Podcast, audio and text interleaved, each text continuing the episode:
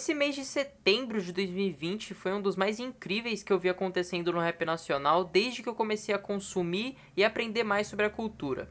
Vários lançamentos de artistas de peso saindo a cada semana e por todo lugar se estava falando disso. Saiu o álbum novo do BK, chamado Líder em Movimento, que eu até recomendei por aqui em outro episódio. Saiu também o álbum novo do Matue, Máquina do Tempo, que eu também recomendei por aqui. Hot Oreia lançaram Crianças Selvagens e o Dus lançou o álbum Aquecendo a Nave. Já que esse é o último sábado desse belo mês para quem curte rap, eu vou falar aqui sobre esses lançamentos que tivemos, demorou?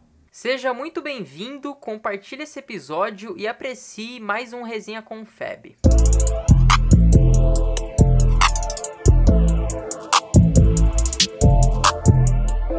Resenha com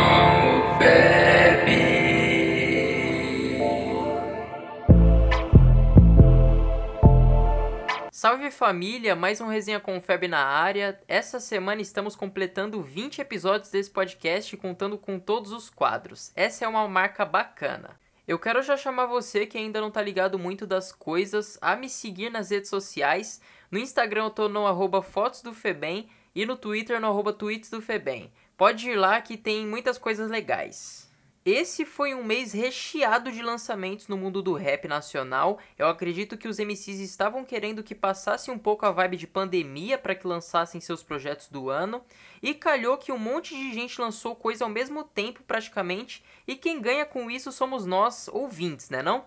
Como eu gostei bastante de todos que tiveram mais destaque que eu falei lá na introdução, eu vou comentar de cada um ao longo desse episódio. Foram projetos totalmente diferentes um do outro e isso nos mostra algumas coisas. Primeiro que eu acredito que a galera que curte rap tá perdendo alguns preconceitos e tá se permitindo ouvir de tudo. Eu sinto que há um tempo atrás existia uma certa frescura de um pessoal, inclusive de mim mesmo, com certos estilos e temáticas que estavam sendo abordadas no que estava saindo. E a mudança desse costume explica como tanta coisa diferente pode vingar ao mesmo tempo. Seria isso uma evolução de quem tá ouvindo, saca? Os próprios artistas também entendem esse lado da moeda, porque em um álbum só, dependendo de quem for, claro, consegue abordar temas para diferentes públicos. Ou seja, ali tem um som mais sério, ressaltando críticas sociais, por exemplo, outra música mais romântica e também o clássico estilo mais de festa, falando de maconha e putaria, até porque todo mundo é filho de Deus. E eu particularmente gosto bastante dessa loucura de coisas sendo dita e acho também que saber falar as coisas em pontos certos da obra faz toda a diferença para a vibe do bagulho. Outra coisa interessante de se observar é o modo em que eles decidem fazer esses lançamentos. Saber trabalhar com marketing, dar um jeito de hypar a coisa, também faz parte do conjunto da obra. Tem artista que sabe fazer isso brincando de uma forma genial. Um exemplo disso, fugindo um pouco do rap nacional, é o 6 9 um maluco da gringa que definitivamente não possui boas músicas, mas sempre se coloca no topo com algum lançamento.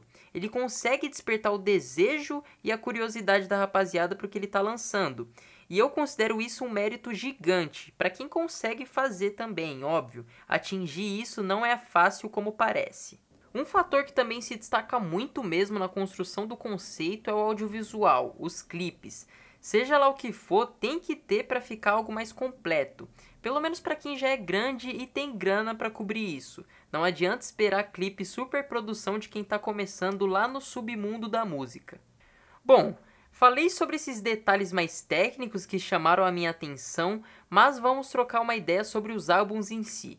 Levando em consideração a ordem de lançamento, vamos falar primeiro do álbum do BK chamado O Líder em Movimento, que foi lançado no dia 7 de setembro de 2020, coincidência ou não, dia da independência do Brasil. Esse foi um álbum bastante esperado. O BK é conhecido como um cara que foca muito em projetos desse tipo. O primeiro álbum dele, Castelos e Ruínas de 2016, é considerado por bastante gente como um dos melhores álbuns de rap nacional de todos os tempos portanto a expectativa estava grande. E eu acredito que essa expectativa foi atendida. Pelo menos para mim, todas as faixas têm um sentido bem profundo, uma é bem diferente que a outra e no geral o álbum ficou muito bem feito. O líder em movimento fala acima de tudo sobre a ascensão e como pessoas ao seu redor enxergam isso, as minas, seus amigos, sua família e até mesmo desconhecidos. Também sugere que muitas vezes nem você sabe como lidar com toda essa evolução que você está atingindo. Os beats usados no álbum são ali um misto de boom bap com trap, acho que fica muito no meio termo, mas combina demais com o flow dele, e algo que eu amo nos sons desse cara é que ele não usa efeito na voz. E isso faz a música ficar muito mais autêntica. Você ouve uma música do BK de relance e em pouco tempo já percebe que é dele. O modo em que esse álbum foi lançado no YouTube foi bem interessante porque todas as músicas ganharam um lyric vídeo, todas no mesmo estilo, num naipe minimalista, com todo um trampo caprichado para cada música. Enfim, eu achei o trampo da hora pra caramba, no geral. Álbum top. Tô viciado no poder, tô afogado no poder. Eu tenho o mundo na minha mão, eu tenho o que eu quero ter. Tô viciado no poder, tô afogado no poder. Eu tenho o mundo na minha mão,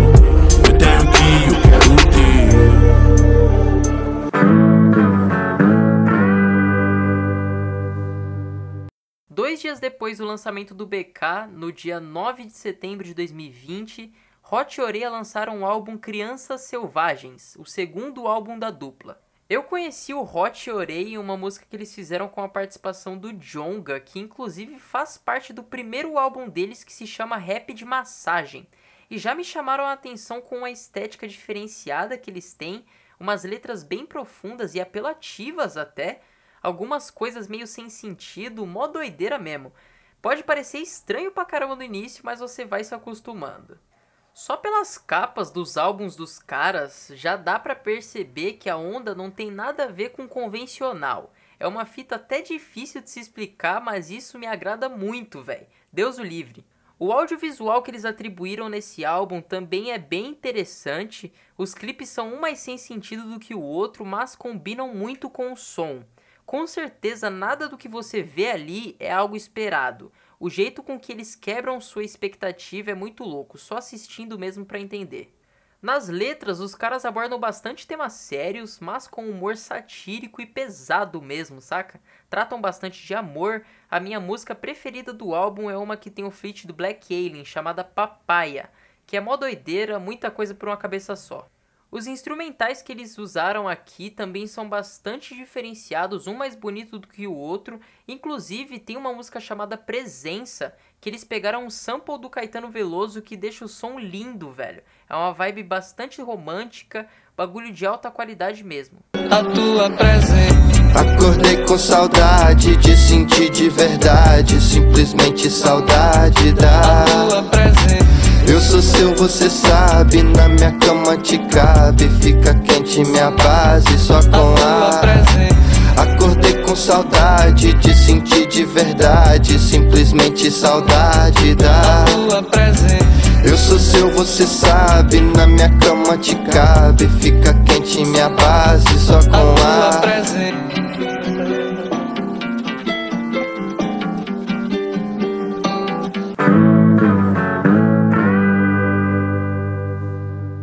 Já no dia 10 de setembro de 2020, o Dus ou Dus, sei lá como você fala o nome dele, lançou o álbum com menos músicas que eu vou estar falando aqui, que é o Aquecendo a Nave, que tem somente quatro faixas, mas o Dus é um cara avançado e que bastante gente gosta, então vale a pena falar dele aqui. Eu não sou lá o cara que gosta de todo o som que o Dus lança. Eu acredito que ele faz uns traps que não me agradam muito, não fazem muito meu estilo, mas vira e mexe aparece alguma coisa dele que chama muito a minha atenção.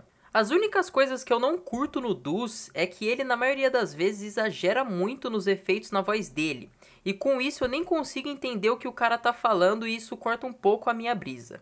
Outra coisa que eu não gosto é quando ele muda de flow drasticamente. Quando ele mete uma voz muito fina ou grita muito de espernear na música.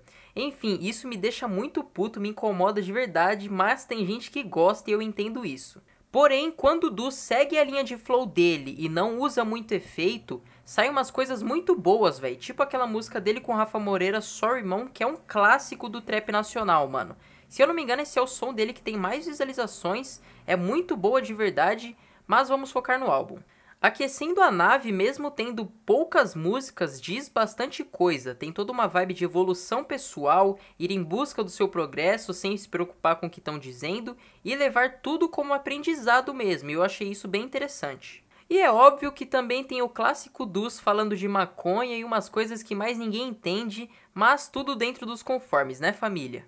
Os beats dentro do álbum combinam bastante, o instrumental de trap que o Dus sempre usa tá ali presente, Porém, tem um som com um beat de boom bap chamado De Volta pro Futuro. Isso me ganha porque eu valorizo bastante esse naipe de old school, tá ligado? Eu acho que de todos que eu falei, o Duduz é o mais superficial, mas não significa que não seja bom.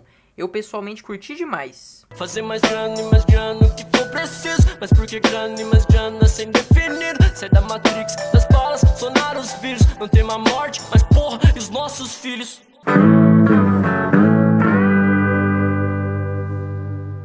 Por último, mas não menos importante, no dia 10 de setembro de 2020, no mesmo dia do lançamento do álbum Dudus, o Matue lançou da maneira mais diferenciada possível o álbum Máquina do Tempo.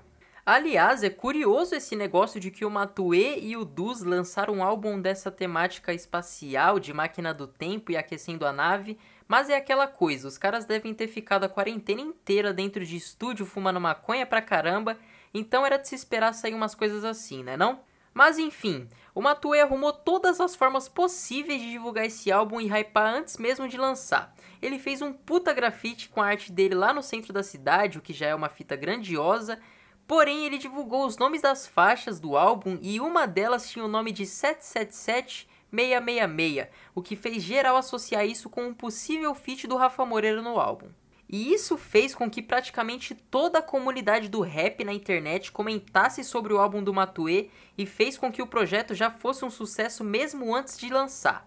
Quando o álbum finalmente foi lançado, as músicas com uma qualidade gigante impressionou a rapaziada mesmo.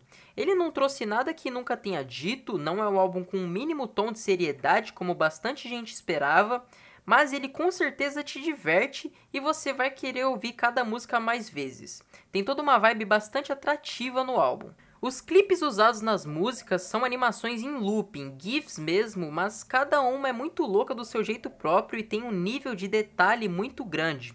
Uma estética muito bonita mesmo, e ainda há teorias de que cada uma está interligada e conta uma história, mas isso daí é só uma teoria mesmo. Mas eu vi o vídeo explicando isso daí e eu acreditei, particularmente, e eu tenho que admitir. No fim das contas, não teve feat do Rafa Moreira no álbum, que é uma pena de verdade para nossa infelicidade.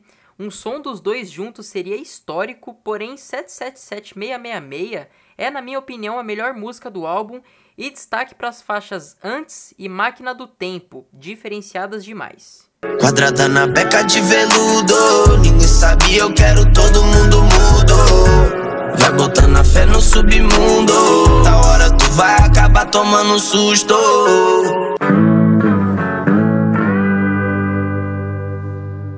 Bom, chegou o momento das indicações e eu vou estar tá indicando nesse episódio aqui um filme que bastante gente provavelmente já viu, mas eu gosto bastante dele, então eu vou indicar assim mesmo, que é o filme Kill Bill. Para quem não conhece, se trata de um filme de vingança, basicamente, mas é um dos melhores filmes de vingança que você vai ver na vida se você não conhece. Provavelmente você já ouviu falar dele por causa do diretor, que é o Quentin Tarantino. Pode parecer muito cinéfilo cult, chato pra caramba falar isso, mas o cara é da hora. Só tem filme da hora dele, tá ligado? Não tem filme ruim. Vale muito a pena assistir. O Bill é o fino do fino. É separado em duas partes esse filme, mas dá pra ver tudo de uma vez só. Como eu falei de música e de álbuns específicos esse episódio inteiro, eu não vou indicar um álbum específico aqui, então ouçam os que eu falei aí, porque vale bastante a pena, passei toda uma análise profunda, foi com carinho, certo rapaziada? E é desse jeito que eu finalizo esse episódio por aqui, minha família. Muito obrigado mesmo a você que está participando dessa conversa até esse ponto. A gente trocou uma ideia da hora sobre esses álbuns. Sério mesmo, tô feliz pra caramba com o resultado. Se você puder, você compartilha esse episódio por aí entre seus amigos nas redes sociais. Me segue lá no Instagram no arroba fotos do Febem ou no Twitter no arroba tweets do Febem, porque lá a vivência é forte. Muito obrigado mesmo mais uma vez. Para você eu desejo paz e liberdade para sua cabeça. Que a vivência seja braba sempre.